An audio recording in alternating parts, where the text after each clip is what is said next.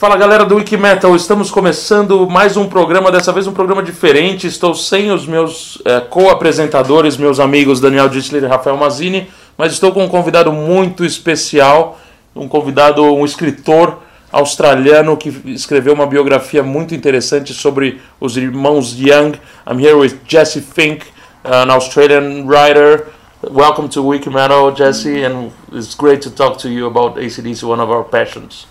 Great to be here, mate. Great to be in Brazil. E aí, pessoal, tudo bem? Vamos começar a nossa entrevista dessa semana com. Não, vamos nada, Magê. Deixa comigo essa semana. Você merece uma semaninha de descanso. Então, eu que vou traduzir a nossa entrevista, como vocês viram, com o Jesse Fink, autor do livro Os Youngs, os irmãos que criaram a ACDC, um livro fantástico que ele escreveu é, foi lançado na Austrália inicialmente no final de 2013, estourou nos Estados Unidos no ano passado e nesta semana chega aqui no Brasil em português, lançado pela editora Gutenberg, muito bacana, como vocês viram o Nando já dá as boas-vindas e o Jesse Fink agradece e o Nando diz que o livro dele tem uma perspectiva diferente dos outros livros que já foram escritos sobre o ACDC. Vamos ver o que, que o Jesse fala sobre isso. Yeah, so we'll be talking about your book that you released uh, in other countries already and will be released in Brazil in mid July. It, it's ha- it has a, a, a different perspective from other books. Do you agree? Yeah, I mean, I didn't want to write another conventional biography, you know, that started with, uh, you know, Angus and Malcolm were born in so and so, and they went to school here, and and they got the name ACDC from this, and you know, we've read all those stories before. Really, I thought what I needed to do was write a book that um, focused very much on the music itself and why it is that ACDC's music um, resonates with people in such a profound way as it did me. Uh, and and I, and I did that by um, uh, writing individual chapters um, about songs. So the songs that I chose were songs that I thought were important to the story of ACDC, and, and really that went from uh, the easy beats uh, with Good Times through to Thunderstruck. Uh, so the, the focus is very much on, on the early period of ACDC, which is the period that I find to be the most interesting. É, o Jesse fala que ele quis escrever um livro que traga histórias novas, não as mesmas coisas que a gente já leu em outros livros do ACDC. Ele quis escrever sobre as músicas, por isso ele, ele foi dividindo capítulos em músicas. Ele acha que as músicas ressoam muito forte nas pessoas, é, as letras é, são super importantes, então ele pegou esse, esse viés do livro e ele, ele, ele pegou desde os tempos do Easy Beats né, que é a banda do, do George Young, do, do, irmão, do irmão mais velho do Angus e do Malcolm, até o Thunderstruck, até a época do Thunderstruck, do Razor's Edge. Ele acha que é o, peri o período, digamos assim, mais criativo do ACDC. E aí o Nando pede para ele comentar um pouco sobre a música que a gente ouviu na vinheta. Yeah, we, we just heard uh, the opening song of the show today, which was... Which song did you choose and why? Give Me a Bullet. Give Me a Bullet. From Power Age. From Power Age, which I think is the, the greatest rock album ever recorded. Really? And uh, that was the song really that uh, turned me on to ACDC. I was never really a fan up until that point, and this was going back a few years now. That was this was around uh, 2010, 2011. Um, actually, no, 2010, I think. And I was going through a, a very difficult divorce, um, and I felt my, like my life had sort of completely collapsed. Uh, I was I was depressed and suicidal, and, and one night, you know, I was sitting on the end of my bed, sorting black socks at two o'clock in the morning, thinking my life can't get any worse, and and contemplating ending it all, and in, and instead of doing that, I, I put on some ACDC, and it just happened to be "Give Me a Bullet." And, and as you know, the song is about uh, you know Bon uh, missing a woman that he can't have, uh, and the lyrics in that song kind of connected with me and connected with my situation, and in and in combination with um, you know Malcolm and Angus on that on that track, the way that song builds, um, it just blew me away. It was just a profound emotional, spiritual experience. And, and the following day, really, I, I thought, I'm an ACDC fan now. And up until that point, I had never really kind of understood the attraction of ACDC. But it was that it was that night that really switched me on to the appeal of this band, and it was uh, a song that you know I look back on now and think you know that song saved my life that night. And so at the time I had, I had written another book about um, about the divorce, uh, which was published in Australia. Um, and I was talking to Random House uh, in Sydney, and, and they said, "Look, have you got any ideas for a book?" And I said, "Well, why don't why don't you do a book about the Young Brothers? No one's ever done it." And they said, "Oh, what a fabulous idea! Why don't you do a, a book about George as well?" And what a great idea! And I thought, well, yes, of course, we'll do it. And then I started doing it, and then realised how difficult it was. To write a book about the Young Brothers is not an easy task at all. Bom, como vocês viram na vinheta, a música era Give Me a Bullet do Power Age, que o Jesse acha que é o melhor álbum que já foi gravado na história. É, e essa música é a música que transformou ele num fã realmente do ACDC, porque ele estava passando por um divórcio muito difícil, uma noite que ele estava meio sozinho, pensando em se matar, muito triste e tal. Essa música tocou por acaso e provocou uma conexão muito profunda, uma, uma, conexão espiritual, e a partir daí ele se tornou um fã incondicional do ACDC. E aí ele já tinha escrito um livro sobre o divórcio dele, que foi publicado na Austrália, e ele estava conversando com o pessoal da editora, que chama Random House, lá em Sydney, e pediu uma sugestão sobre o que, que ele escreveria, que, que, sobre que assunto que ele poderia escrever. E alguém disse: por que você não escreve um livro sobre os, os irmãos Young do ACDC? E ele achou uma ótima ideia. Depois ele viu que não era uma tarefa muito fácil. E aí o Nando diz que deve ser muito difícil, na verdade, contactar eles, né? Que deve ter uma equipe, né? Uma, pessoas blindando eles. E ele pergunta pro Jesse se foi difícil e se os Youngs, né, o Angus, o Malcolm, ficaram sabendo que ele queria falar com eles e que ia escrever um livro sobre eles. Can you imagine also that it's very difficult to have any kind of access to the young brothers because you know they're it's very difficult. I, I suppose that there's a huge entourage around them that don't let you get close. Do you know that if they if they were aware that you're trying to get in touch with them? No, look, I mean, I I, I uh, met Ross, who's Malcolm's son, uh, after the book came out, and I, I was in a hotel in Sydney. Um, I didn't know Ross was there. Someone said Ross wants to see you, and I thought, oh, you know, Ross is going to slap me across the face and say, "How dare you write a book like that?" Uh, instead, I went out the, the back of this place and, and I met Ross and he said, "Oh, look, I really liked your book and and you know, mum and dad really enjoyed it and my mum loved it and next time you you want to you know do a story on ACDC, feel free to come to me and I'll help you." So for me, that was kind of as, as, as much validation as I think I, I could ever get from that family, because as you say. Um, the people who surround the young family, people like you know Sony, Alberts, um, other assorted hangers-on involved in ACDC, the business, are very protective of the young family. And of course, you know there are a lot of people who want to write stuff about ACDC. I'm just one of them. Um, so really, I wasn't I wasn't surprised that uh, you know they didn't cooperate because they uh, are very private. Um, they have, um, you know, they, they have uh, reasons, I guess, to, to, to not want to expose their lives to the public. Um, you know, they're, they're, a very rich family.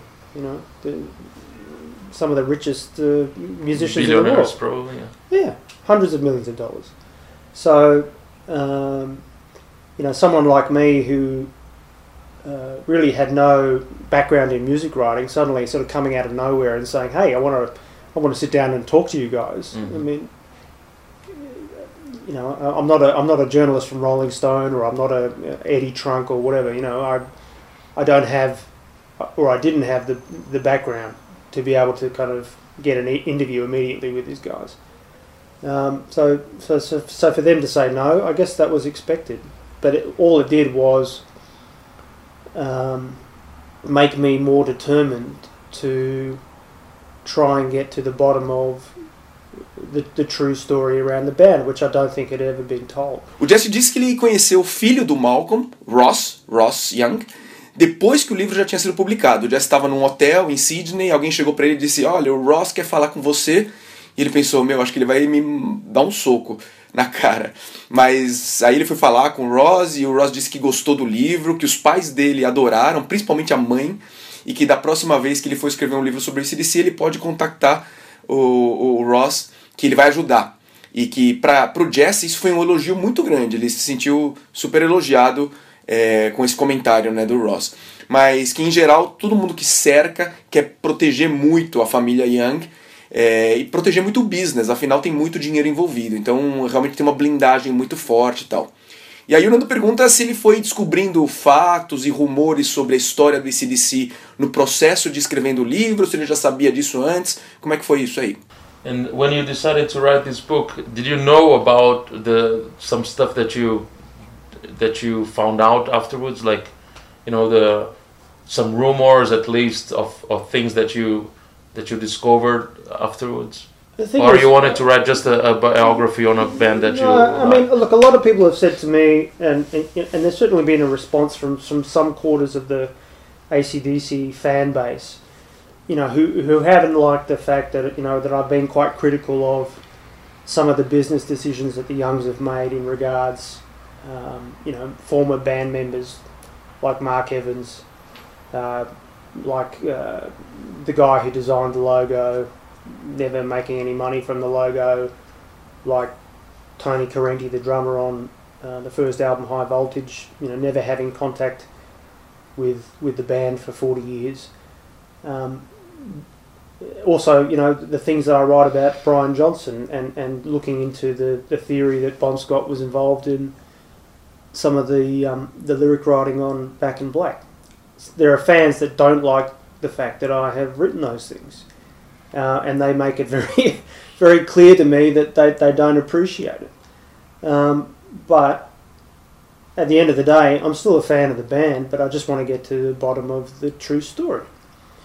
Uh, and I guess, you know, I, I, I, started writing the book um, really not knowing what direction I was going in. And, and the thing is, as with any book, once you get into it, you, you know, you can go off on all sorts of different paths.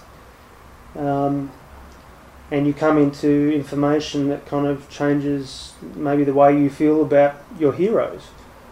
Um, and and I, as much as I'm an admirer very much of, of the Young Brothers and ACDC, and I wouldn't have written a book about them unless I was an admirer, um, I'm still um, objective enough to kind of, you know, look at some things that they've done and, and say, you know what, I just don't think that they acted very well in that situation.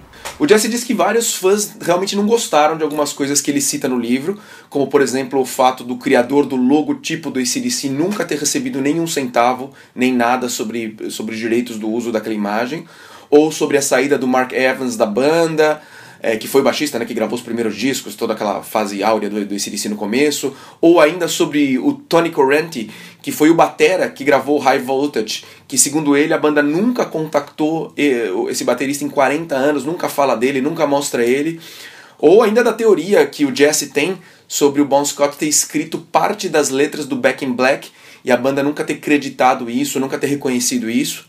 Mas, no fim das contas, ele é super fã do ACDC, mas ele queria levantar o que de fato aconteceu, as histórias verdadeiras. É, ele não teria escolhido escrever sobre o ACDC se ele não fosse um enorme admirador da banda, mas ainda assim ele sempre quis manter o foco bem objetivo sobre os fatos e ele discorda de algumas decisões de negócio que eles tomaram, principalmente os irmãos Young tomaram. E aí o Nando disse que o ACDC tem uma história bem peculiar, talvez diferente de outras bandas, porque a banda começou porque os irmãos Angus e Malcolm queriam ter a mesma carreira que o irmão mais velho, George, já tinha com a banda, né, o Easy Beats, Então a gente quer saber do Jesse qual foi a real influência que o George Young teve no, no ACDC, principalmente nesse começo. ACDC, for, for, for the people that are not there, uh, that are not aware, have a very uh, peculiar history, different than many other bands, because the band basically started because of their older brother, who used to have a band who that was pretty big, Mm. and then you know, you know all the story, but a lot of people don't know about that. Like they're they wanted to have the career that they saw their older brother having, but I think that uh, George, in my opinion, he probably uh, molded uh, their younger brothers to be successful. How, how important was the influence of, of George Young on their early days? Well, I mean, uh, I, I would recommend any Brazilian ACDC fan go out and buy a Easy Beats Greatest Hits and put it on, and you'll know immediately where ACDC got its uh, uh, its influences Its from. roots. Um, yes, the roots. So you listen to a song like um, "Sorry" or "St. Louis," um, "Good Times," which opens my own book.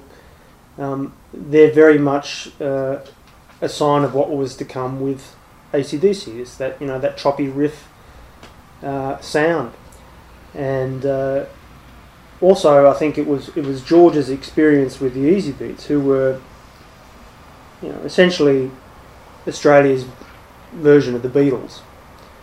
Uh, they were very big in Australia. George was a you know an extraordinary songwriter, but at the end of um, the Easy Beats' career, George didn't have any money, unlike the Beatles.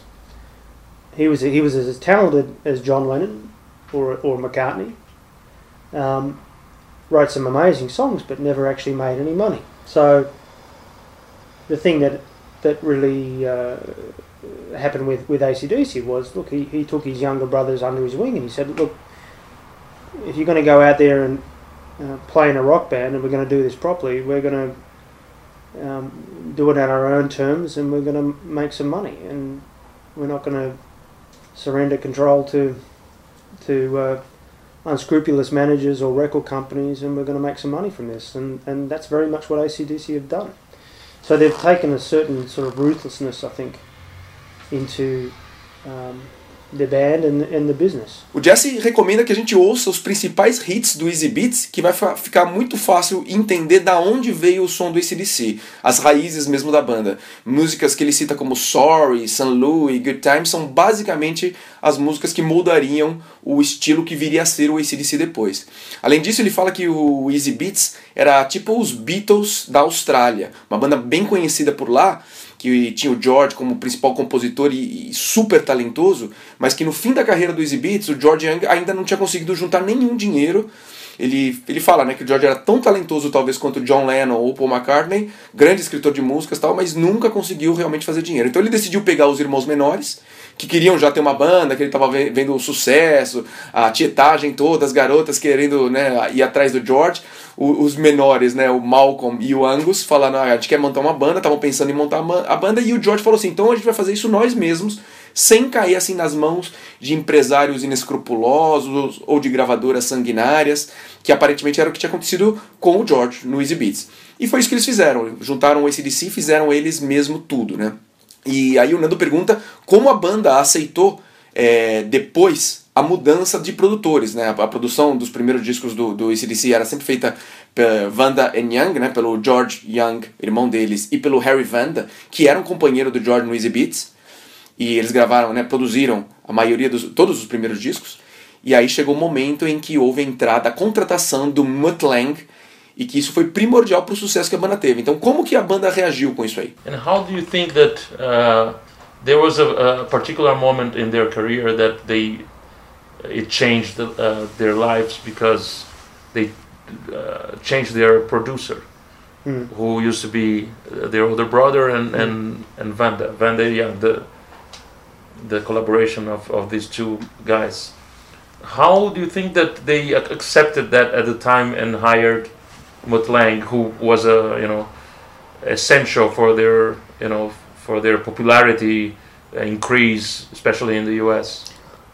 look, I mean, I, I, I think that they they very very much knew that uh, something had to change, that they were on the on the edge of great success, and that, that they just needed something else to kind of get them across the line and and, and help them achieve what they were working so hard to achieve, which was having a having a gold record.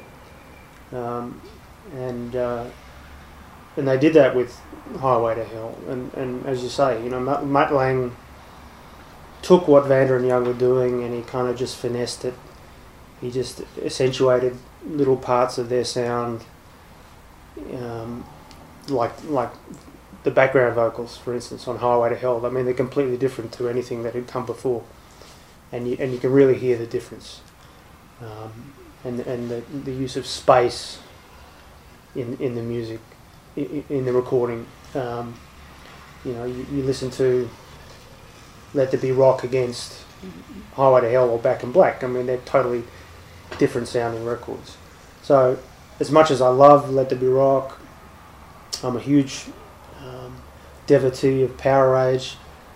Uh, I love what Vander and Young did for OCDC. I, I, think you know it was just a commercial necessity um, to have Mutt Lang at that stage because uh, something had to give.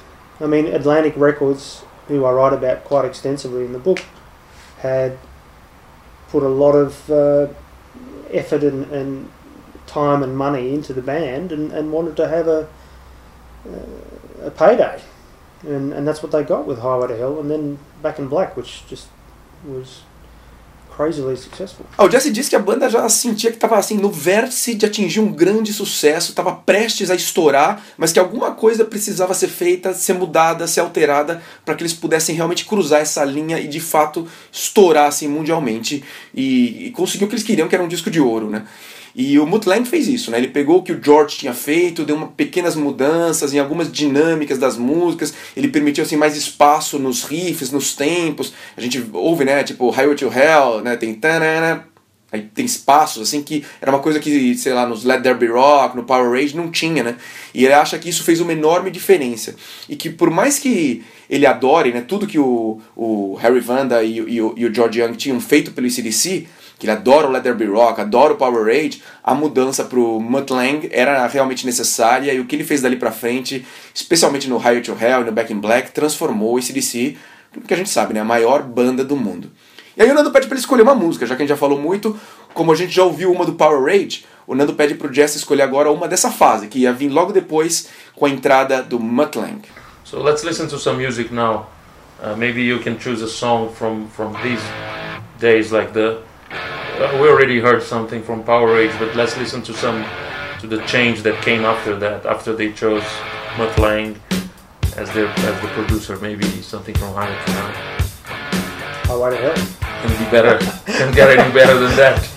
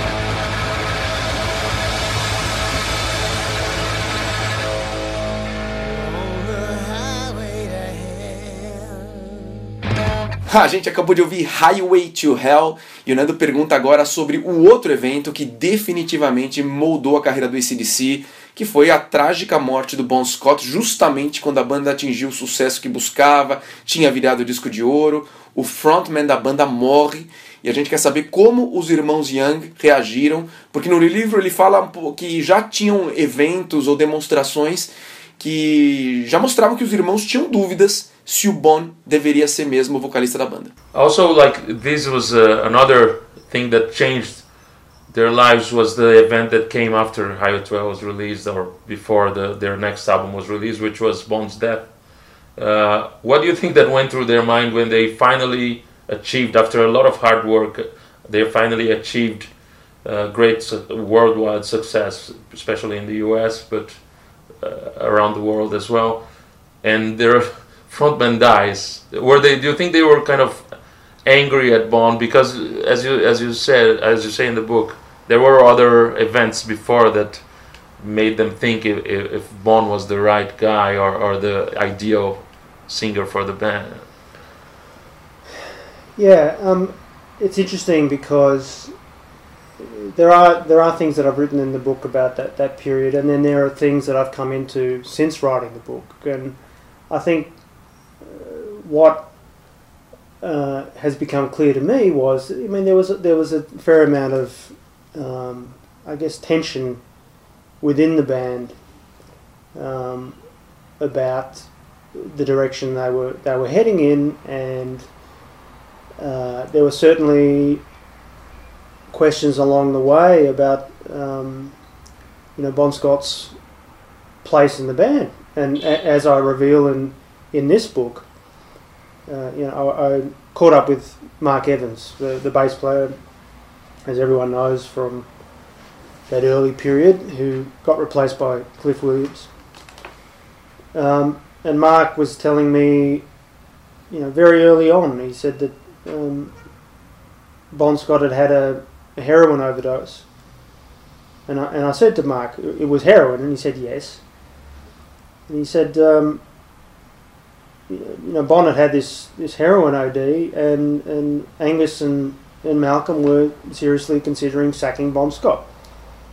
And when was that? Around when? This was like It was um, before Dirty Deeds, or 74, 75. it was right after the first It was, album? it was right at the beginning. Yeah. But but what that story did was, it, I guess it kind of it kind of changes in a way the the accepted narrative of when when Bon Scott joined ACDC, in that he was this sort of untouchable kind of member of the band, and he was the band who kind of pulled everyone together, and he was the leader of the band, and sort of guided the the young brothers, and and you know it was all a very happy camp. What that story did was it kind of illustrated to me that there was no one in ACDC other than the Young Brothers. Um, who, uh, who who is uh, untouchable. Um, you know, w- recently we've, we've seen what happened to Phil Rudd. Mm. You know, he's expendable. Mark Evans was expendable, and now Bon Scott was expendable fortunately for Bond, he kind of got his shit together and um, went on and made some amazing records. But I think certainly towards the end of his career um, with with ACDC, just before he died, I think there were there were certainly tensions within the within the band, um, and I think his drinking especially was was causing massive problems um, internally. Uh, and, and this is something that you know I'm fascinated by and certainly want to look into more. O Jesse disse que ele escreveu algumas coisas no livro e que também ele descobriu outras depois que o livro foi publicado, que deixa claro para ele, Jesse, que de fato tinha muita tensão é, na banda entre os irmãos, né, o Angus, o Malcolm e o Bon Scott. Ele diz que o Mark Evans, por exemplo, contou para ele que bem no começo da carreira o Bon teve uma overdose de heroína, tipo em 74, 75, bem no comecinho, e os irmãos pensaram muito em tirar o Bon da banda nessa época, e que só essa história já mostra que esse suposto casamento em harmonia, super feliz, que era um, um time todo coeso, que todo mundo achava que existia na banda, principalmente entre os três, né, Angus, Malcolm e Bon, que assinam todas as músicas, né, é, não era bem assim. e que tirando os irmãos, né, o Malcolm e o Angus, ninguém no ACDC é intocável. Né? O Jesse até cita o que aconteceu esse ano com o Phil Rudd, que foi tirado da banda, assim como o Mark Evans foi tirado da banda. É, ele acha que o Bon Scott poderia mesmo ter sido tirado mesmo, e certamente o lance do Bon Scott beber tanto como ele estava bebendo depois no final estava causando problemas e tensão na banda até o final, até, até quando o Bon Scott morreu. E aí o Nando pergunta se depois da morte do Bon, os irmãos tentaram diminuir um pouco a importância do Bon Scott na banda para meio que tentar seguir mais tranquilamente, dar continuidade na banda, tipo diminuindo assim a importância dele. E qual era o papel do Bon mesmo, se era somente como vocalista e autor das letras ou se ele também ajudava a compor os riffs, as melodias, fazer as músicas em geral? Bon's role in the in the band. Uh, do you think that they try to make it to make Bon uh, not that special after after his death, so they could continue in saying that, you know, pretending that the band was really the most important ones were were, were Malcolm and Angus, and uh, or do you think Bon was what was bon, exactly was Bon's role in the band? Was like he he wrote mostly li the lyrics or he contributed to to the melodies or the songs as well? Do you think? I think Bon was, to, to be honest with you, in, in my opinion, Bon was the most important member of the band. Um, it was, it was, you know, I think disastrous for ACDC. As much as, as Back in Black was commercially successful, um, ACDC was never the same after that point. I think lyrically the band lost a lot. I think in terms of its spirit. ACDC lost a lot. Today, when I listen to ACDC records, I only really listen to Bon Scott records. Um, he was a clever writer, he was funny, uh, he was an amazing live performer, he was a um, cheeky man who had this you know, infectious um, you know, joie de vivre that that all fans, even to this day, find utterly endearing. Um, with each passing year, Bon Scott becomes a bigger and bigger rock icon. Uh, he was a very special individual who, you know, from, from all the people that I've, I've spoken to and met over the years who have known Bon Scott personally, they all say to me he was just one of a kind. And so as much as as much as bon, uh, uh, Back in Black was a huge album for the for the band, and as much as it is a good album, um, I still think ACDC's creative peak creative peak was was with Bon Scott, uh, particularly um, particularly Power Age, which I, I think is still a very underrated record, and um, I wanted with this book to kind of uh, give it a bit more exposure, I guess, and, and, and tell the world how great that album is because for me personally it was very important. Um, and I've had hundreds of letters from fans who've read the book who've said, "Oh, you know, I, I love Power Age. It's the greatest album ever, and, and it saved my life as well." And I get I get letters from you know drug addicts, people who've lost uh, arms in, in wars, people who've been left by their wife or whatever, and they all come to me and they say, "Oh, you know, the thing that gets me through the day is ACDC," uh, and they're all Bon Scott fans. Um, so, I think he was an extremely special individual and very significant figure musically. O Jesse fala que na opinião dele o Bon era o membro mais importante da banda disparado. A morte dele foi um desastre para a banda, na opinião do Jesse. Apesar do Back in Black ter sido um enorme sucesso comercial, é, a banda nunca mais foi a mesma, ela perdeu muito em termos de espírito, de qualidade nas letras. Hoje o Jesse diz que só ouve os discos da era Bon Scott, que ele achava assim um cara genial, engraçado, um ótimo frontman, uma pessoa que atraía as pessoas em volta dele, um tipo um verdadeiro rockstar uma pessoa muito especial. Por isso ele acha que o pico criativo da banda foi na época do Bon, especialmente o Power Rage, que ele acha que é um disco muito subestimado e que ele espera que o livro dele gere um pouco mais de atração de atenção das pessoas para esse disco. E agora o Nando vai chamar o nosso querido Papo Pesado. Vamos fazer uma paradinha aqui na nossa entrevista com o escritor Jesse Fink, autor do livro The Youngs a história dos irmãos Young, grandes fundadores e principais membros do ACDC, para batermos um papo pesado e logo na sequência o Orgulho Nacional com os meus caros colegas Daniel Distler e Rafael Mazini.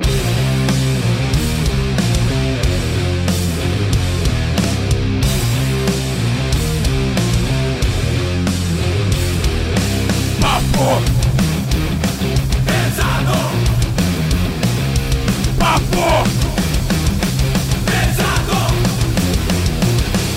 quero saber se é no Privacy. Agora, ai, cara, agora não abre mais aqui. Ou no Profile, ou no My Accountment. My accountment.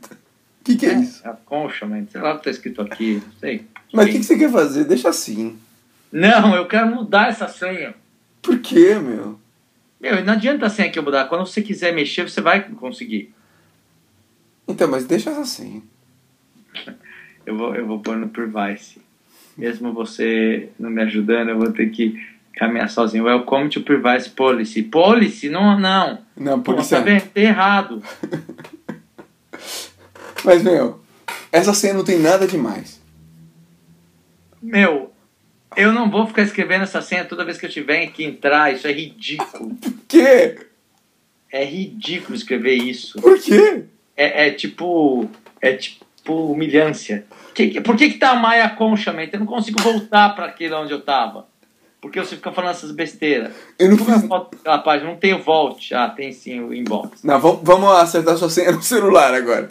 Não, não, eu quero. Eu quero mudar a minha senha. No Privacy não era. Vou pro Profile. Não, Profile não tem nada a ver. Deixa essa senha, Rafa. Não, eu não vou deixar, porque aí você já sabe, você vai ficar contando pra todo mundo, pra geral, qual é a minha senha. Eu perguntando, fala sua senha. Faço assim, fala que eu não vou querer escrever essa coisa humilhante. Começando mais um papo pesado. Podemos? Não, Dani, eu quero terminar isso. Senão eu não vou conseguir receber e-mail, porque não tá na minha caixa. Não, mas você já tem uma senha boa pra você receber. Põe no celular que ela vai vir todos os meses. Tentando dar sozinho, porque eu vi que você não vai ajudar, você vai ficar nessa senha que você tá se divertindo pra caramba. Enquanto eu não consigo Começando mais um papo pesado, esse papo pesado diferente, porque, meu, um, um, programa sensacional com Nando Machado entrevistando o autor desse livro, Os Youngs, né? Um livro super legal com a história dos irmãos Youngs, um monte de coisas polêmicas, né? Que ele pesquisou sobre. Bom, vocês estão vendo na entrevista, né? Um monte de coisas. É, o, a, o lance do, do cara que desenhou o logo do ACDC, as, as histórias do Bon Scott e um monte de coisas. Mas antes de eu passar a palavra para quem está na outra ponta do Skype, meu grande amigo Rafael Mazini, para ele dar os abraços que ele sempre dá e conduzir o papo pesado e orgulho nacional como ele sempre conduz, eu queria falar uma coisa, Rafa, que você está me ouvindo, né? Oh, claro. Ah, legal. Eu queria falar assim, a, a gente está nessa batalha né, do Wikimetal há quase cinco anos, né? E é, assim, é muito difícil a gente encontrar uma empresa que realmente apoia o rock, o rock pesado, o heavy metal. É quase impossível a gente achar isso, e não é que a gente não tentou, né? Mas é que a gente recebeu não de todas as empresas. Então quando a gente encontra uma empresa que abraça a causa, que realmente apoia o rock e que deseja o melhor para o heavy metal, a gente tem que falar dessa empresa, a gente tem que homenagear essa empresa, e é isso que a gente vai fazer aqui. A gente vai fazer enquanto é, tiver uma empresa apoiando a gente, vamos rolar uma música em homenagem a essa empresa. E a gente vai começar com a Sennheiser, que realmente é uma empresa que assim, tem apoiado o rock já há um bom tempo o heavy metal e é um pessoal muito bacana, entende, não discrimina, sabe diferenciar o que é o joio do trigo e, e é um orgulho, assim, realmente, depois de tanta empresa é, falar tanta bobagem pra gente, a Sennheiser realmente apoiando, é muito legal. Eles têm um monte de coisas, um monte de produtos de primeira linha, são líderes mundiais de microfones, fones de ouvido, um monte de coisas, e por conta disso enquanto tiver empresas apoiando o rock, a gente vai tocar uma música em homenagem a eles. E como esse episódio é um episódio de ACDC e tal, se você me permite, Rafa, eu vou pedir para que a música em homenagem a Sennheiser, a música Sennheiser, seja essa música que eu vou escolher aqui, que é uma música um pouquinho em homenagem a Sunrise, um pouquinho em homenagem a Nando Machado. Afinal, é do disco do ACDC que ele mais gosta. Não é o meu disco preferido, mas é o disco preferido de Nando Machado, que é o Highway to Hell. E eu vou escolher essa música que é muito legal, que se chama Touch Too Much.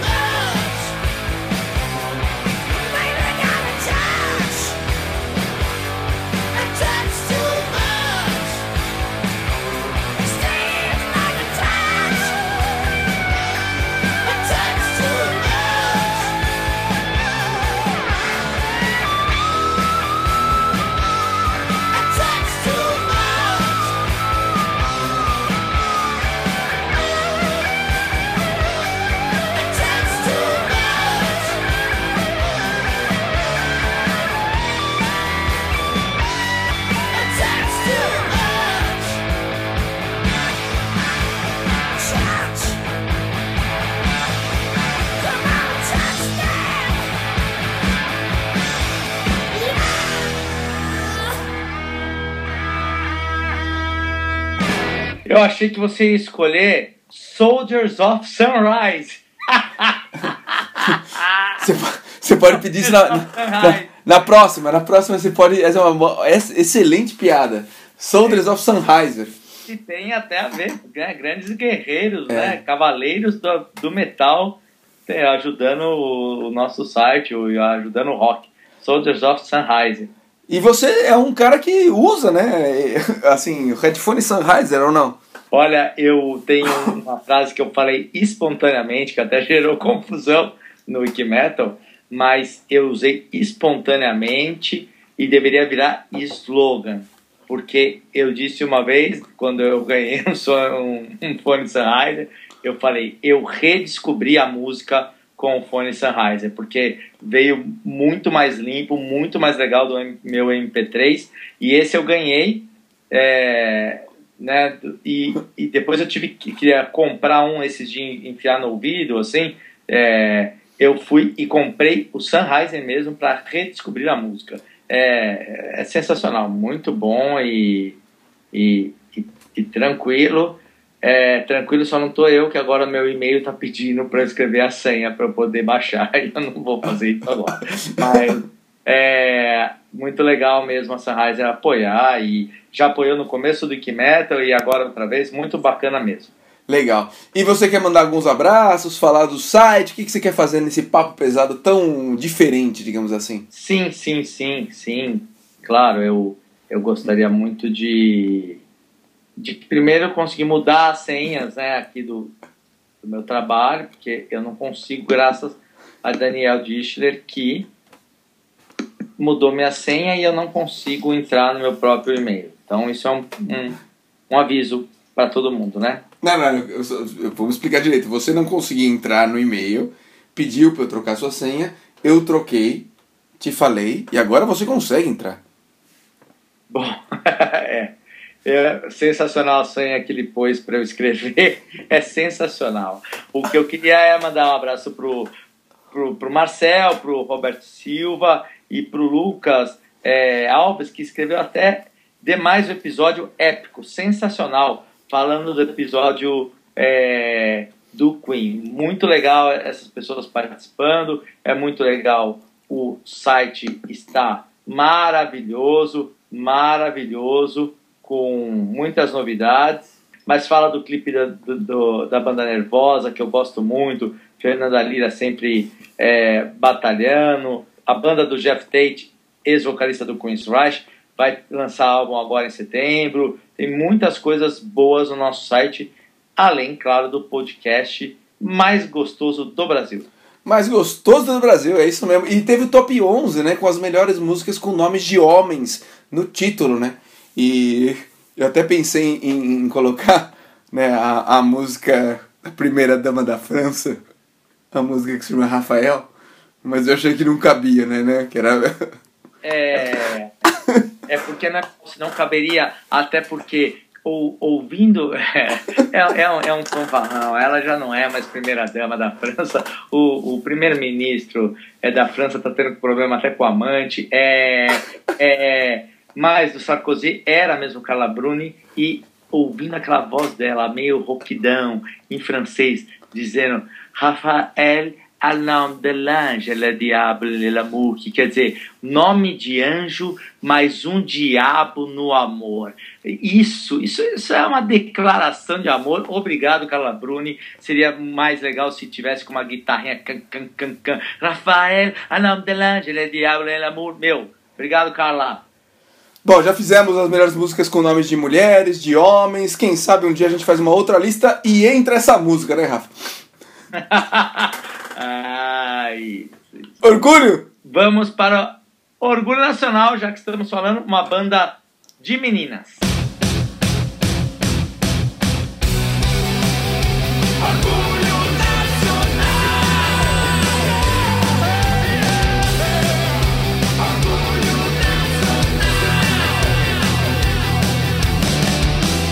Começando mais esse orgulho nacional aqui no Ike Metal e na outra ponta do Skype, não só de um Skype, mas de dois, estamos numa conexão que às vezes falha, às vezes não, mas eu estou com as meninas do Indiscipline, banda carioca formada desde 2012 e que desde o começo do ano está com formação nova com a baterista que também está no Skype. Boa noite, Ale, e boa noite a guitarrista Maria Fernanda. Bem-vindas ao Orgulho Nacional. Boa noite, Rafael. Boa noite, Boa noite. Vocês estão no Rio de Janeiro, as duas. Ficou faltando só a Alice, que é a vocal e a baixista. É, para Maria Fernanda, que tá desde o começo da banda, como foi a ideia de criar uma banda só de, de meninas, né? E com é, referências tão, influências tão pesadas como Motorhead, ACDC, Pantera. É, então, a Indiscipline foi criada em 2012, né? E a gente mudou de formação, agora a gente está a gente está com a formação estabilizada aí com a Helena Batera, Alice no vocal, eu, na, eu a vocal e baixo e eu na guitarra. É, eu, eu sou muito fã de banda de mulher. Assim, eu, a banda da minha vida é o Crucified Bárbara. E eu sou muito fã de, de bandas como El Seven também. E é, assim, eu, assim, não tinha como ser, como não ser banda de mulher, assim, para mim. Porque eu sinto que quando eu toco com mulher, eu tenho um, um tipo diferente de entendimento, saca? Uhum. E, e bom, a gente gravou o nosso disco In My Guts, a gente gravou ele no AM, que é um estúdio aqui no Rio tem se especializado em disco de heavy metal. Eles gravaram o disco do Anurfly, o The Anurfly, foi gravado lá. É, foi pra gente um sonho realizado, assim, ver o nosso CD na mão, né? A gente Legal. masterizou no Norcal é, com o Brandon, que era uma, é assim, é uma pessoa que eu, o currículo dele fala por ele mesmo é, e foi, foi, foi bem legal assim ter, ter masterizado com ele assim. Ele fez um trabalho primoroso assim. Com certeza eu, eu voltaria a trabalhar com ele em outros trabalhos da, da banda. Muito legal. E, e Ale você que chegou no começo do ano já com uma banda com músicas tão fortes tão bacana como foi é, se apropriar da, da bateria do Indiscipline e gravar com elas porra, quando elas me chamaram pra banda, eu já conhecia a banda, assim, de fazer shows, né, com outras bandas, já conhecia ela, já, é, foi um trabalho que eu admirava muito, né, apesar de eu, assim, realmente não ser muito fã de banda, assim, de formação feminina, mas elas me fizeram mudar totalmente minha visão, né, e não tem como não gostar de tocar com elas. Eu tô ali com a Morena Delícia e com a Loura Maravilha, assim, na minha frente. Elas são fodas e eu tenho orgulho de estar com elas. Ah, muito, muito legal. muito, muito bom. É, é bom. Ah, ok. é, e, bom, esses apelidos é, internos de vocês, ótimo, que, que, bom, né? Muito legal. E são cinco músicas, né? In My Guts, é, chama o trabalho de vocês, que vocês lançaram é, o ano passado, né, como você mesmo disse, no estúdio AM aí no, no Rio de Janeiro. E vamos pedir então uma música é, para a gente escutar, para o pessoal conhecer o som de vocês. O que, que a gente pode escutar do Indiscipline? Pode sugerir? Pode. Pode sugerir então aí da Poemen, pô.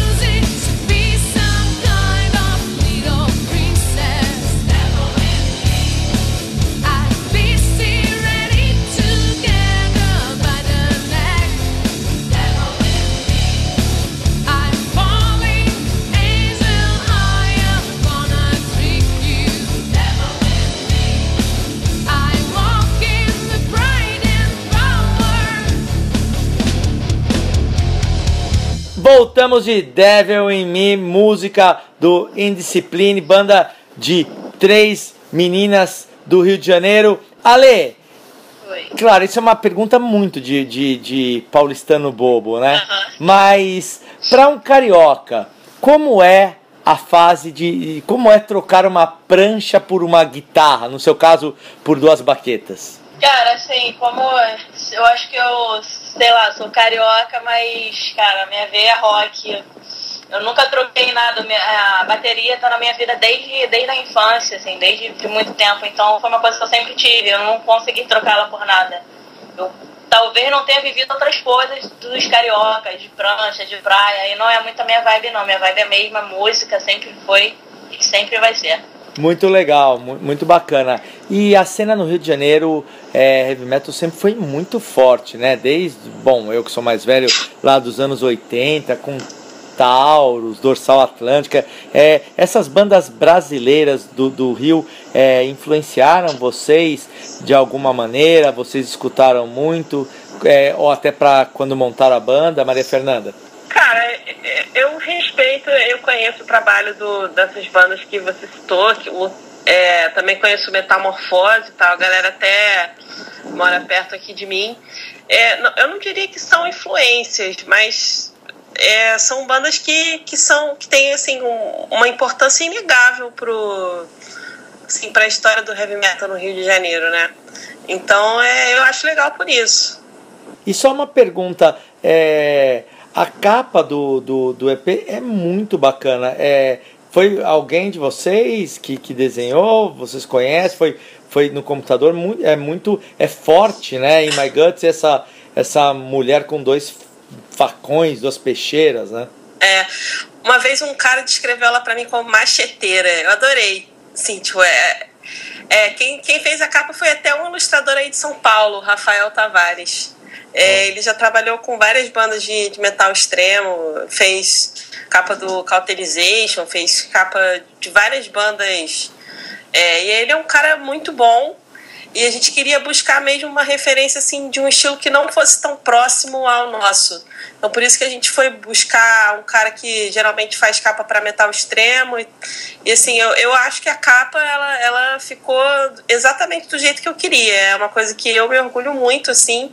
E o Rafael realmente fez um trabalho que eu não tenho nenhuma crítica negativa para fazer.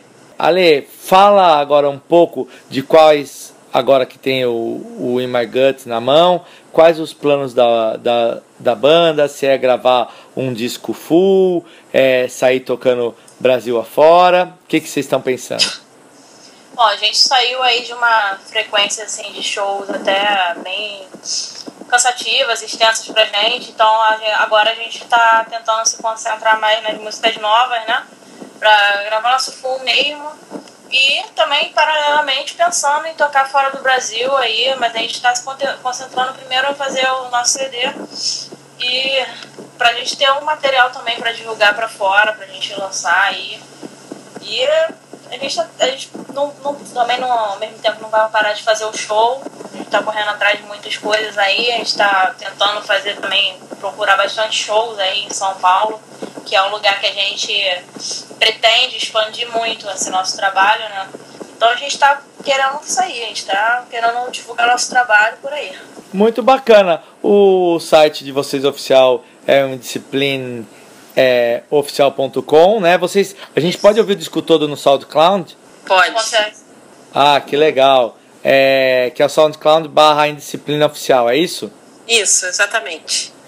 Tá bom, então obrigado por a gente conseguir se falar depois de duas semanas tentando. Ah, vai ser. Desculpa aí, cara, também pelas vezes que a gente não rolou. Não, não É tem, que é foda. não tem problema. A gente atrasa, a gente não se Desculpa acha. xingar aí também, galera, foi mal, mas é porque é inevitável, não consigo. Coisa de carioca mesmo, foi mal. Mas a gente conseguiu, a gente conseguiu finalmente se falar. É, e quem sabe quando vocês vierem tocar em São Paulo, é, a gente se encontra no show e grava ao vivo. Com, certeza. com certeza. Isso é o maior prazer pra gente, cara. Grande abraço para vocês. Mandem um abraço para Alice que não tive o prazer de conhecer, mas vamos nos conhecer ao vivo com vocês tocando, que vocês fazem isso muito bem. Parabéns pelo trabalho. Valeu, obrigadão.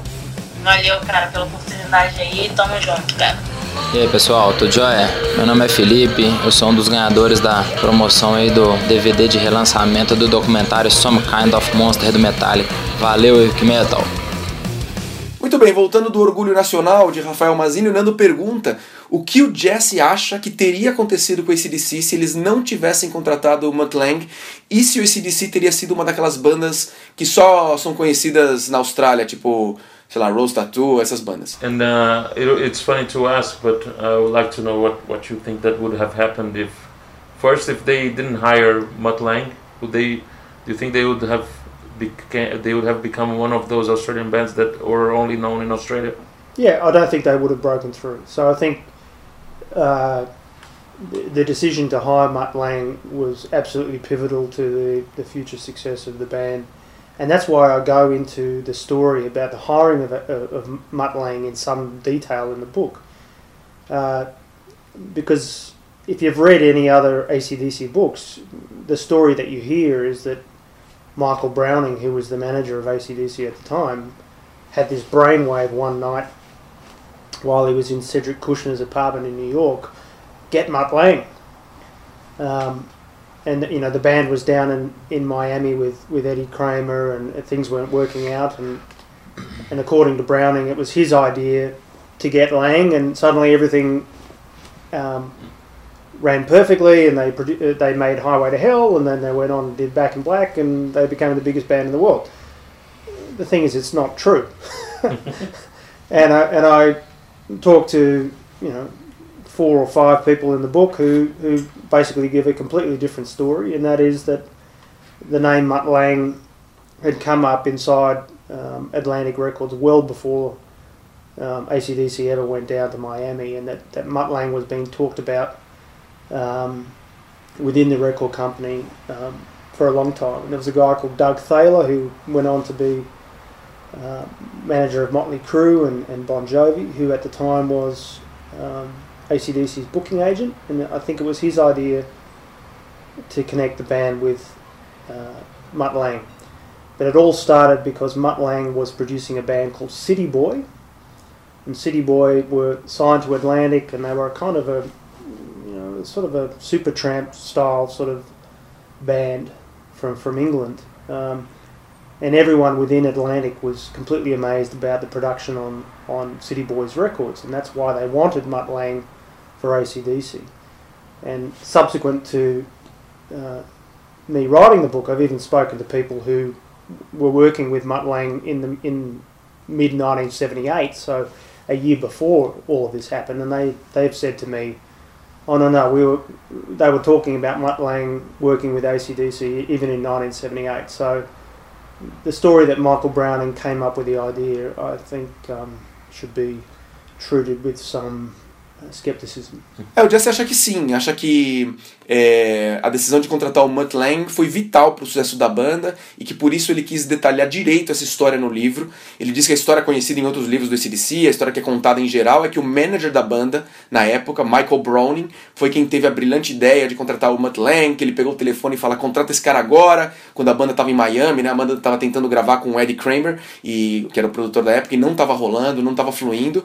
Ele mandou despedir um e contratar o Mutt, e aí eles gravaram o Highway to Hell, gravaram Back in Black, se transformaram na maior banda do mundo, e essa é a história que todo mundo sabe, com um pequeno detalhe, segundo o Jesse, que essa história não é verdade. Segundo ele, ele falou com quatro, cinco pessoas no livro que contaram uma história bem diferente. Segundo eles, tinha um cara chamado Doug Thaler, que na época era o booking agent, né, o cara que vendia os shows do ACDC. Mais tarde ele viria a ser o manager do Motley Crue e do Bon Jovi. E foi ele quem teve a ideia de colocar a banda em contato com o Mutt Lang, e tudo isso, na verdade, começou porque o Mutt Lang já estava produzindo uma banda chamada City Boy, que assinou com Atlantic Records, era a gravadora do, do ACDC, todo mundo na gravadora adorou o trabalho do Mutt Lang, e o pessoal queria que o Mutt Lang produzisse o ACDC, isso tipo um ano antes da história que é contada do Michael Browning pegar o telefone, ter a ideia é, de contratar o cara. E aí Nando pergunta se ele acha que o que teria acontecido com o álbum Back in Black se o Bon Scott não tivesse morrido. Se o disco teria o mesmo sucesso que ele teve, para quem não sabe, né? É o segundo álbum mais vendido de todos os tempos, só perdendo para o Thriller do Michael Jackson. É, embora esses, esses números eles variam muito dependendo da fonte que você pega, são muito controversos esses números, mas é, muita gente afirma isso, que Back in Black é o segundo álbum mais vendido, um sucesso de qualquer jeito. Né? How about uh, Bond's death? If, if Bond hasn't died, would Back in Black be what it what is it's been? Yeah. You know, it's ridiculous to ask, but you must have an opinion about it. Yeah, well, my, my theory is is that Bond was involved in, in the writing of some of the songs on Back in Black. You know which which ones are? I very strongly believe that You Shook Me All Night Long is a Bon Scott song. but Bond, Bo- did Bond write also the music or just the, the lyrics I'm sure he was involved in, in, in the whole process? in you know if, if, if you read about how the you know the Youngs kind of put the songs together they, they came up with the titles for the songs and then they went away came up with riffs and then they played the riffs to to Bond and then he went away and did lyrics but you know I can't say for sure that he, No, he, he was never involved in you know some sort of You know a Song lot about uh, their writing process. You heard from many. yeah, yeah. producers, uh, engineers, and people the work people, everyone had sort of said to me, you know, pretty much that they came up with the titles for the songs. The Youngs would would uh, you know fool around, um, work together on coming up with riffs. Mm-hmm. Um, uh, you know, Bond would hear the riffs and then he would go and, and, and write lyrics. But uh, you know, as for you know, Bond contributing to you know what what Angus or Malcolm were doing with their guitars, I can't say because I wasn't there. Of course, but uh, so they they uh, was Bond credited on. Was it like Lennon McCartney kind of partnership? I'm not sure. Was it like uh, it was it was it was young young and Scott. George also uh, has credits for songwriting? No, Or Oh, no? George? Uh, no, no, no. It was just it was always Angus, A Young, M Young, B Scott. Okay, Yeah, always on uh, every through song. through through the Scott era. Yeah, I mean, apart from I think, you know, Soul Stripper on, you know, the first album, which was a young young composition. Uh-huh. It was all, you know, A Young, M Young, B Scott. and in um, Back in Black Back in Black is A Young, M Young, B Johnson. in every song. Yeah. Um, so I think that uh, look, anyone who, who, who knows and has heard enough Bon Scott songs would uh, I, I, I think legitimate, legitimately question some of the lyrics on, on You Shook Me All Night Long. I think the first verse is classic Bon Scott. Uh, and it's a song I'm fascinated by, and I think that it's a song that there's much more of a story to be told about it. Uh, I also think, you know, Back in Black itself, the, the, the title song, um, you know, we, we, we're, we've been told ad nauseum that the album was a you know tribute to Bon Scott, and you know, you look at the black cover and you think, oh, that's you know, a memorial. It's all black The Bon what's Back in Black about? Really, if you listen to the lyrics, it's about being back in the money. And if you look at Bon Scott's life, uh, just before Back in Black came out, um, he was excited about the fact that this new album was coming out, and he thought he thought he was going to make money. So he went back to his his mother in Australia and said, "Oh, you know, this album's going to be huge, Mum.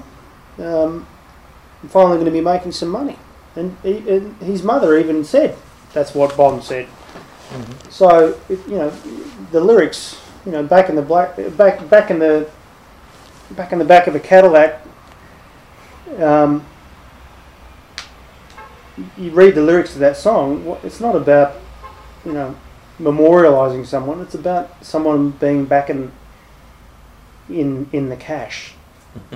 And why was if if Brian Johnson wrote that song, why was he writing about cash? He just joined the band. He was on a wage. But but Bon had written all the songs for for ACDC up until that point. He was the one who was going to be making the money if if the album took off. And around uh, I think it was uh, just around the time Bon Bon Scott died, you know, they announced that Highway to Hell uh, sold a, a million copies in the US. I mean, the finally that the band had finally broken through. So it stands to reason that um, you know that that there is a great possibility that Bond was involved in the writing of that song. So I, I listened to, to songs on that album like You Shook Me All Night Long, uh, Back in Black, uh, Rock and Roll, and Ain't Noise Pollution. Hell's Bells. Hell's Bells, in particular, and I think uh, there's a question mark over the provenance of those um, songs lyrically.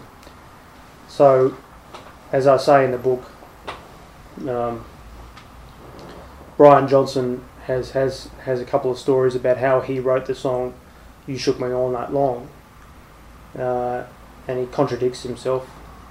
Yeah. Uh, and look, I'm, not going to say anything more than that, other than I would like the reader to kind of make up their own minds. But it's still something that I think is a, is a mystery. It hasn't been solved. Um, I, I personally don't think that um, the stories that we've been told um, uh, are fully true. Uh, and certainly people that, that I know uh, who know Bond or who knew Bond um, have come to me and said, look, uh, there's much more to this story, and, and we actually think that he wrote You Shook Me All Night Long. So, at the end of the day, I'd just like people to read the book and kind of uh, make up their own mind. A tese do Jess é, é que o Bon estava envolvido na criação de algumas músicas do Back in Black, como especialmente You Shook Me All Night Long. E aí o, o Jesse fala sobre o processo de criação das músicas, que basicamente eles de- decidiam os três em conjunto. O, o primeira coisa era o título da música, como, que- como ela ia chamar. Em cima desse título, os irmãos Young ficavam brincando com as guitarras até criar os riffs. O Bon ouvia isso e aí ele trazia as letras. E todas as músicas da era Bon Scott, menos Soul Stripper, são creditadas para os três: Angus, Malcolm e Bon. Enquanto as do Back in Black são Angus, Malcolm e Brian Johnson. E aí o Jesse defende que, por exemplo, a primeira frase de Shook Me é uma frase assim clássica do Bon Scott. E ele também acha que a história, essa história, né, que o álbum inteiro, a música Back in Black era um tributo ao Bon Scott, tipo a capa toda preta, uma espécie de homenagem, é o próprio nome, Back in Black, né, um tipo de um memorial assim. Mas que se você for ver a letra de Back in Black, não é sobre nada disso. Não é uma homenagem, não é fúnebre, não é histórica. É, é sim sobre estar de volta na noite, de volta com, a, com dinheiro, com grana. E o Jesse fala que o Bon Scott tinha ligado para a mãe dele um pouco antes dele morrer e dito que com o próximo disco do ACDC eles finalmente fariam dinheiro, que ele estava é, feliz com essa história de fazer dinheiro, fazer dinheiro, e que a letra da música, é, quando fala tipo Back in the Back of the Cadillac, né? De volta sentado no banco de trás de um Cadillac, é sobre isso, né? E o Jesse questiona por que, que o Brian Johnson escreveria uma letra sobre isso, ele acabou de entrar na banda, tem muito mais a ver com o Bon Scott. Então ele acha que tem uma grande possibilidade do Bon ter assim estado envolvido na criação das músicas desse disco, como principalmente Shook Me All Night Long, a música Back in Black, Rock and Roll and Noise Pollution, ah, a própria Hells Bells. Então ele tem dúvidas, ele lança essas dúvidas. Ele diz ainda que o, o Brian Johnson, se você for olhar as entrevistas dele ao longo da carreira contando como ele escreveu Shook Me, eh, são histórias diferentes e que se contradizem. Então ele não quer afirmar nada assim categoricamente, porque ele não tem provas cabais, mas ele falou com muita gente que conhecia o Bon e que disse pro Jesse que eles acham que quem escreveu Shook Me foi o Bon Scott. Mas no fim das contas, no final o Jesse diz que cada um deveria ler o livro e tirar as suas próprias conclusões. E aí o Nando pergunta se não existe alguma gravação do Bon Scott cantando alguma música do Back in Black. Is there any recording of, of Bond singing any of those songs from Back in Black? Because there's a demo that is, has been spread around saying that's Bon Scott singing Back in Black songs. I know that there's a cover band from Australia who Yeah. the singer si- sings Yeah. so much like sounds so much like him. I feel like every, every week there's like a, a a new video on YouTube of someone claiming to have the lost demo of Bon Scott singing Back in Black. I don't think it exists. Um, uh, but it would, it would make sense to have if they were working on those songs. Why not? They Hmm. could have recorded something they or could have. demos. Or, Uh, but you know, it hasn't it hasn't appeared. But you know, what's interesting is that um, the song "I'm a Rebel." I don't know if you know that one. Uh, uh, Alex Young, who was the the fourth young brother um, in the story, uh, wrote this song for ACDC, and, and uh, Bon Scott actually does backing vocals on it, and that appeared on YouTube sometime last year, and it was up for about two weeks, and then it got uh, taken off because of a complaint by the the German publisher. Uh, and I heard it, and it was very much uh, very much Bon Scott singing backing vocals on it. I can tell you. Yeah. Yeah.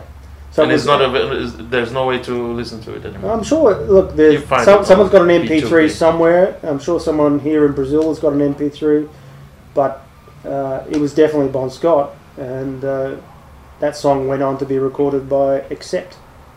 So there are things out there, and I'm sure there are there are uh, innumerable um, outtakes and and other songs that are in the uh, Albert's archives that might be released one day. O Jesse fala que toda semana aparece um novo vídeo no YouTube com alguém dizendo que achou a demo perdida do Bon Scott cantando as músicas do Back in Black, mas que, claro, nenhuma dessas demos, nenhum desses vídeos é autêntico. Mas ele conta uma história interessante, que o quarto irmão, o irmão mais velho deles, o Alex Young, né? Ou seja, além do Angus, é, Malcolm, George, tem o Alex Young, ele escreveu uma música pro ACDC chamada I'm a Rebel, e que existe uma gravação dessa música com o Alex Young cantando, mas o Bon Scott fazendo backings. E que essa, essa gravação ela tá guardada a sete chaves na editora deles, mas que ela apareceu no ano passado no YouTube, ficou duas semanas e sumiu. E que o Jesse ouviu e que realmente é o Bon cantando o- no- nos backings, não tem dúvida disso. E, bem, mas essa música sumiu. Essa música foi gravada também pelo Accept, foi feito um cover do Accept em, em 1979. É, e aí o Nando mudando de assunto pergunta qual o principal mérito do Brian Johnson. Afinal, ele esteve junto com a banda por 35 anos. E, e se o, e- e- ele queria que o Jesse falasse um pouco sobre isso e também se o Jesse viu esse DC ao vivo. And uh, talking about Brian Johnson, what is the, the biggest merit of Brian Johnson? What is what is the thing that you? Well, the man kept the band together for what 30, Hmm. 35 years almost. He has to have something special about him. Yeah. You, you, how many times you seen ACDC live? I'm seeing OCDC uh, in Sydney this year. You've never seen them with Bond, no, right? No, because like I said to you, I uh, no. I mean, my, Yeah. my dream would be to see them with with Bon Scott, but I mean, it's never going to happen. I think I think Brian is is is probably one of the funniest men in rock and roll. He's obviously got a, a great deal of charisma, uh, great sense of humour. Uh, he's extremely popular. I think one thing that I underestimated when I wrote the book was the level of affection that there is for Brian Johnson in North America and South America. Whereas in Australia, it's very much Bon Scott all the way. But uh, it, certainly in the United States, um, ACDC took off with Brian Johnson. So Brian is the lead singer of Brian AC/DC. is the lead singer of ACDC, uh, whereas in Australia, Bon Scott is the lead singer of ACDC. So it's, even if he's it's, even it's- if he's dead. no, even if he stayed for in the band for for five albums for less than ten years. Yeah, yeah, spiritually, Bon Scott is the lead singer of A- ACDC. Well, and they still playing like be. half of this concert uh, Well, how- made of. Well, exactly. Even more than half More of than the half, songs uh, were written by Bon Scott. So that's why you know when uh, what I was saying to you at the beginning, um, talking about uh, that period that Bond was with the band, it was the creative peak of the band. Bond wrote all these fantastic songs, and they make up probably you know sixty to seventy percent of the songs that they still play in concert.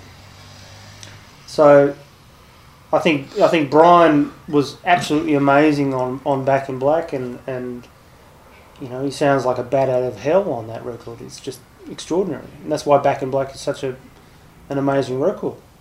Songs are great, guitars are great, Br- Brian Johnson's great. Every, everything album. about it is, is, is fantastic, right? But it after that point, It- for it- those about rock has some. it- well, I reckon the first song is still does it for me. The the closer, uh, Spellbound, I think is a great song. Uh, there's a couple of songs on Flick of the Switch that, yeah, the song that are Flick of the. Switch I really like. uh, but for, song. but then you get into the you know the trough of uh, Fly on the Wall, which is a terrible record, and then. You know, it's very much kind of downhill from there. You you have Thunderstruck, which is this Yeah, Razor's Edge is a good album. It has like three good songs. Yeah, but we're, we're, the thing is, we're, we're talking individual numbers. Yeah.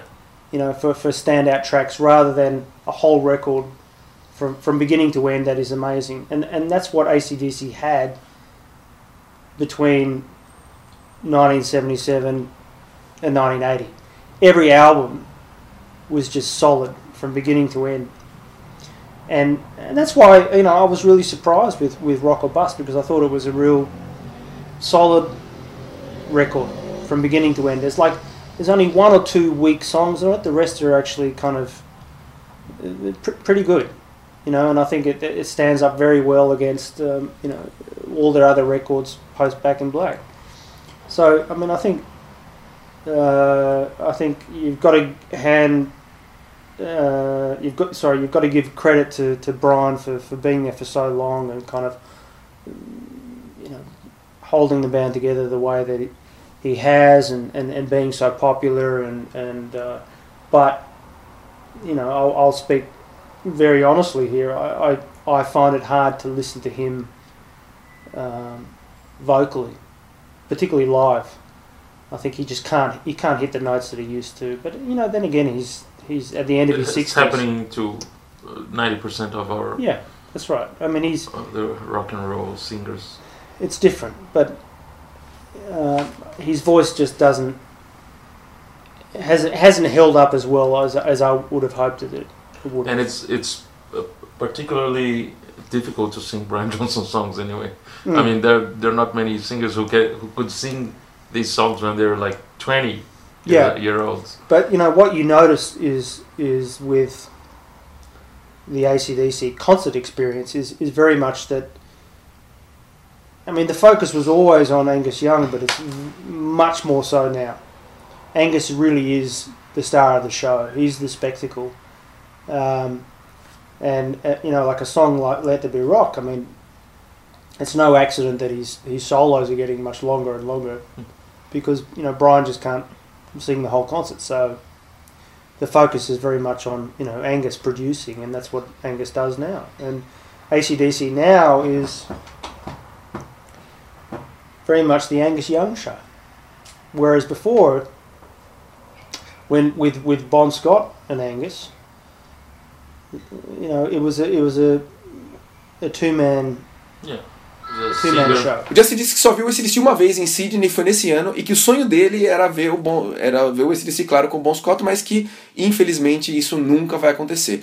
E ele acha que o Brian, assim como o mérito que o Brian tem, é um cara muito carismático, muito popular, talvez o cara mais engraçado na história do rock, e que uma coisa que ele subestimou no livro é a importância dada ao Brian Johnson, principalmente nos Estados Unidos e na América do Sul. Ele diz que nesses países, o, nos países né, da América do Sul e, e- e nos Estados Unidos, no Canadá, o vocalista do ACDC é o Brian Johnson. Mas na Austrália, o vocalista do ACDC é o Bon Scott, mesmo tendo ficado no ACDC por menos de 10 anos, gravado menos discos né, que o Brian e tal. E o Jesse fala que a maioria das músicas que o ACDC toca até hoje nos shows, talvez, sei lá, 60%, 70% dessas músicas, são do período mais criativo da banda, segundo ele, a era do Bon Scott.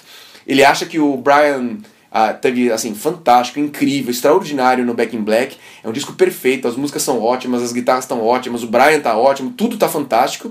Mas que depois desse disco a banda não conseguiu mais gravar discos inteiros ótimos como tinha eh, na época do, do, do Bon Scott. Teve algumas músicas boas, ele acha, no For Those About to Rock, no Flick of the Switch, mas depois ele fala, vem o Fly on the Wall, que ele acha um disco horrível, e aí ele diz que foi ladeira abaixo, segundo o Jesse. Só com, assim, músicas esporádicas aqui e ali, no Razor's Edge, mas sempre músicas, algumas músicas boas, uma ou outra em discos ruins. Diferente da época do Bon, que ele diz que todos os álbuns eram perfeitos.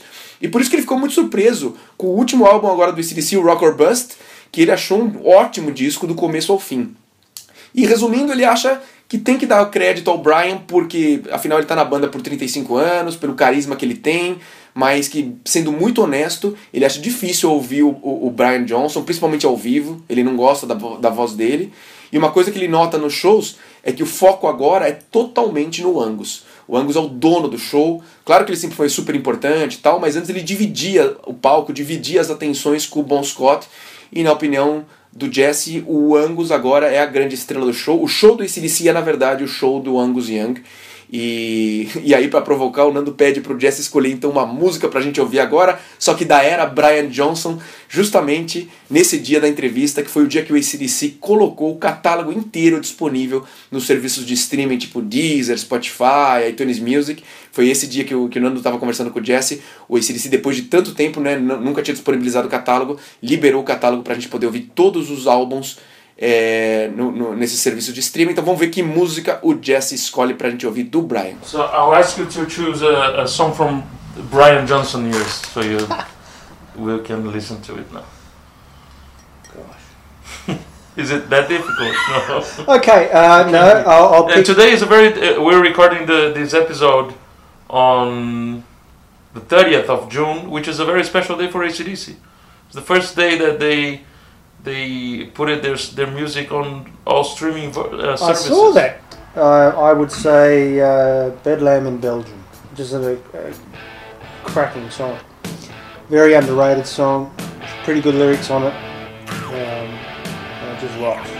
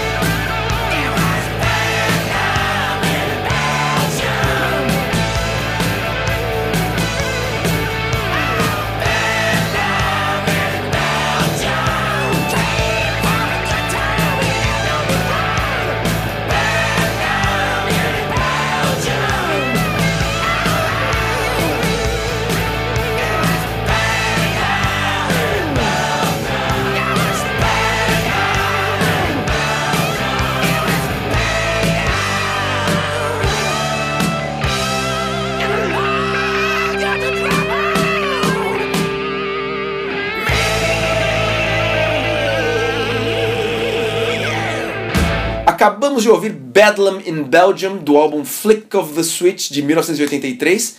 E para terminar, o Nando diz que tem uma teoria que a gente não deveria assim tentar conhecer de perto, de verdade, os nossos ídolos pessoalmente, porque a gente pode se decepcionar muito, porque eles são seres humanos e cometem erros, injustiças, como que a gente tem visto, por exemplo, com o Ed Van Halen, com as coisas que ele tem dito, ou muita, muita gente diz que o John Lennon era tipo um cuzão, ou que o James Hetfield que gosta de caçar, é super é controverso isso. É, então o Nando pede pro Jesse comentar um pouco sobre isso, se ele acha que o livro dele também provoca um pouco isso, né? I, I have a, like a, a theory that you cannot uh, know, you cannot try, you shouldn't try to know your your idols or your heroes in a on a personal level. So that you have a lot of uh, there are some stories that you tell in your book that make them them look like real, you know, people sometimes and with mistakes and things that are not they're not nice that they did or things that are pretty unnice or the, the the ugly side of it. And you know it happens so often like you see what's happening with uh, Eddie Van Halen and Sammy Hagar Yeah. the guy doesn't want to you know it's ridiculous or uh, people say that you know John Lennon was a real asshole or uh, you know James Hetfield is a hunter Yeah. so I mean you have to keep a distance to remain a fan you agree with that or Yeah, uh, yeah, I do. Um, it, it's interesting you mentioned Eddie Van Halen because I, I spoke to Michael Anthony all uh, not so long ago, and he's one of the nicest people that I've ever come across. you can even know life. that even if you don't know the guy the, he's Oh. nice he would. It's written on his Yeah, Forehead. he, he was so nice to me. Uh, he was just like an old friend. He invited me to come and see him in the US, and you know, and, and then I'm reading what Eddie Van Halen is saying about him, and I think, Jesus Christ, how can What's you be? so- happening? How can you be so cruel? Yeah. Um, but you know, I guess rock and roll is is a business as much as any other business, and I think what you know a big theme of what my book, uh, uh, sorry, uh, what my book is about, or a big theme of my book is is that you know you can have all the um, the talent and the drive and the determination uh, that the young brothers had, uh, and then you combine that with the, you know the magic of Bon Scott, and you've you've got this incredible band, but really you also need the support of people behind the scenes to ensure that you become successful, and so that's why you know I, I, I focus very much on who the people were uh, behind the scenes who, who helped the young brothers, and I th- and I think that in previous tellings of the ACDC story, that those people don't get enough credit, and they certainly don't get enough credit from the young brothers themselves. Uh, and I mentioned at the beginning of this conversation uh, Tony Carenti, who was the drummer on the first album. nobody He- talks about. Never, never gets a credit on the albums. No one knows what he looks like. Uh, but his drumming has appeared on, on five albums that, that ACDC have put out. Um, I think it's it's high time that the sort of ACDC kind of acknowledged him properly um, and credited him on some of the records. He's not asking for any money. He just wants acknowledgement. Uh, and it shouldn't be up to me, who's a, who's a biographer, to kind of give him that acknowledgement. It really should be coming from, from the band itself. Now, I don't think it would hurt them to do that. And and Tony's become a good friend of mine, you know, since I wrote the book. And um, uh, you know, I, it's been one of the great joys of my life getting to know him as a person because he's he's much more than just a musician. He's a human being, and you know, every human being has their emotions, uh, and and there are a lot of people in the in the ACDC story um, who have been very hurt by what the Young Brothers have done. You know, the decisions that they've made. But all that said, at the end of the day, with all the critical things that are in the book, I still look at those brothers and I think, you know what, I, I admire the hell out of you. I, I'm, I think you're really special. I think you have done something incredible. I'm, I'm proud of you as an Australian for, for taking, you know, Australian music to the world in the way that you have. Um, I'm, a, I'm an admirer of your talent.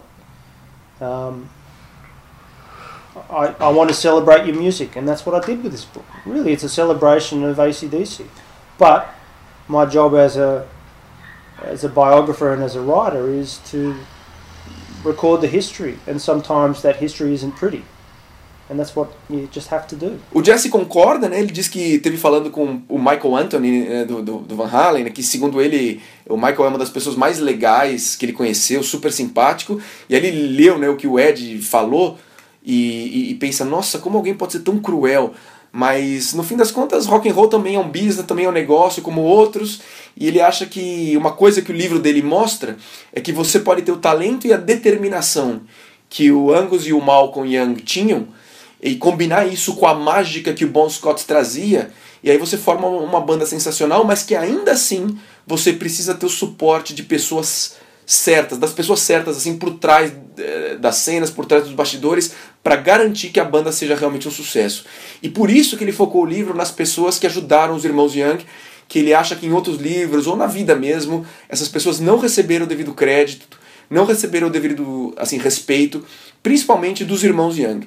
É, o Batera que gravou as músicas do High Voltage, por exemplo, o Tony Corrente, ele acha que a banda devia dar mais reconhecimento e que não cabe a ele, Jesse, que é um autor, é um escritor, fica dando esse reconhecimento, ele acha que a banda que deveria reconhecer, que o Tony, eh, no final, é um ser humano, que ele teve a oportunidade de conhecer, que ele é muito magoado é, pela banda nunca ter dado esse crédito a ele, esse reconhecimento, mas que no fim das contas, resumindo tudo, né, apesar de tudo que ele descobriu, tudo que ele aprendeu para escrever esse livro, ele ainda olha para os dois irmãos, ele admira muito eles, ele acha que eles fizeram coisas incríveis, tem orgulho deles como australiano, que o Jesse também é, por ter feito a música australiana ser conhecida no mundo inteiro.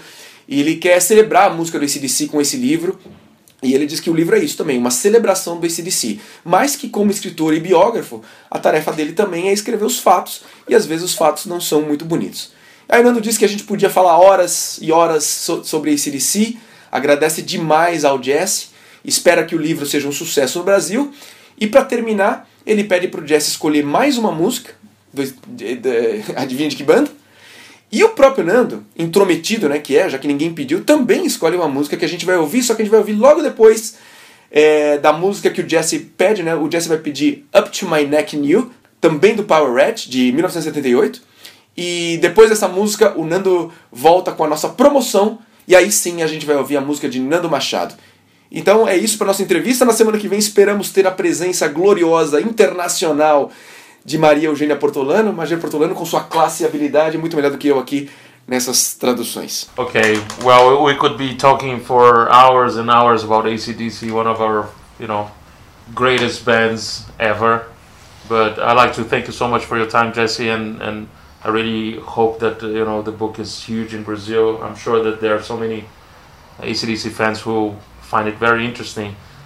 So thank you for coming and see you next time, man. No problem, and I look forward to coming back here. And Okay, let's let's finish the the show with another song from you know, guess which band? uh, up to my neck in you. Okay, I have to uh, choose one song as well. I- I've been an ACDC fan for for so many years. So after you chose your song to end the credits, I'll choose one. Uh, probably my favorite. If I could choose one favorite ACDC song, I would choose this one, "Walk All Over You" from Highway to Hell. Jesse Fink on Wicked Metal.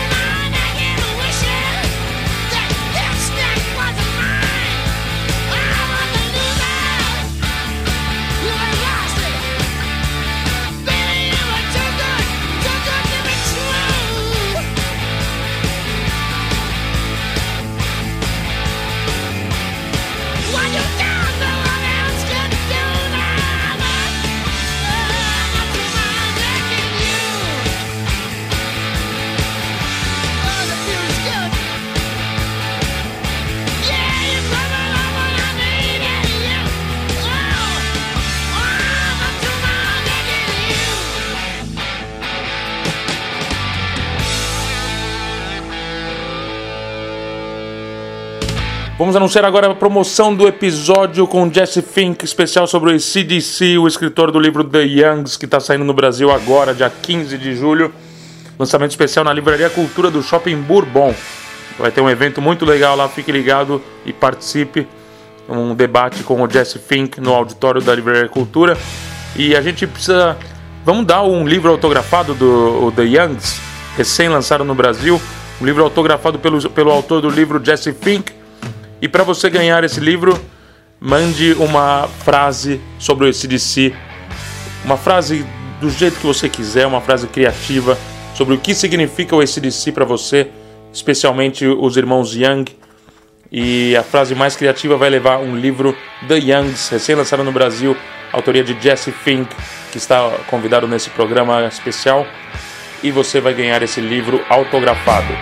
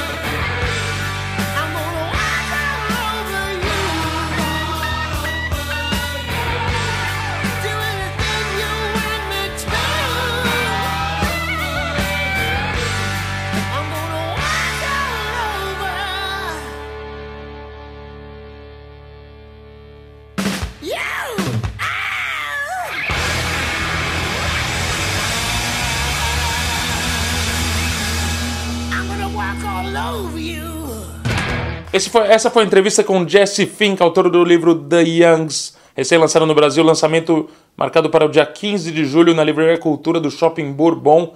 Foi um prazer falar com ele e sempre um prazer fazer um especial sobre uma das bandas mais importantes da história do rock, o ACDC. Eu quero saber se é no Privacy. Agora, ai, cara, agora não abre mais aqui. Ou no Profile, ou no My Accomplishment. My accomplishment. O que, que é isso? Accomplishment, sei lá o que tá escrito aqui, não sei. Mas o que, que você quer fazer? Deixa assim. Não, eu quero mudar essa senha. Por quê, meu? Meu, não adianta a senha que eu mudar. Quando você quiser mexer, você vai conseguir. Então, mas deixa assim. Eu vou, eu vou pôr no Privacy. Mesmo você não me ajudando, eu vou ter que caminhar sozinho. Welcome to Privacy Policy. Policy? Não, não. Não, Pô, polícia. tá tá errado. Mas, meu, essa senha não tem nada demais. Meu, eu não vou ficar escrevendo essa senha toda vez que eu tiver que entrar. Isso é ridículo. Por quê?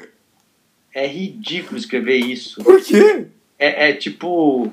É tipo humilhância. Que, que- por que, que tá My Accomplishment? Eu não consigo voltar para aquele onde eu tava.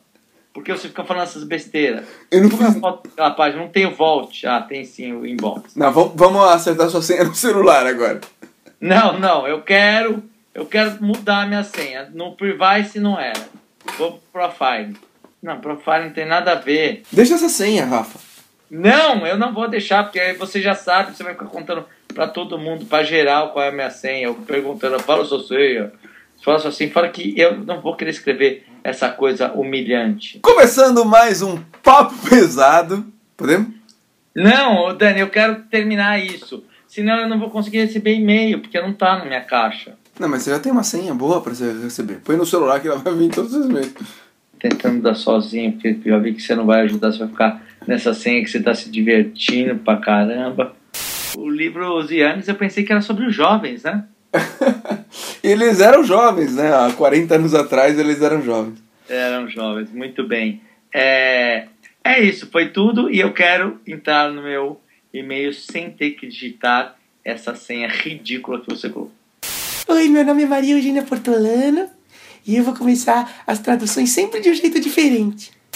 E aí o Jesse fala que essa música é legendária. legendária, magia. Aprende aí, ó. Lendário, não existe legenda. Quer dizer, existe legendário, mas não nesse sentido. Lendário, entendeu?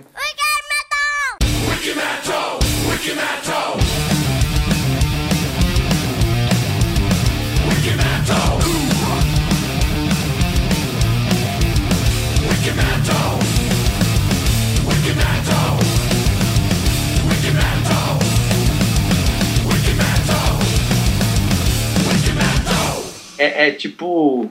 É tipo humilhância.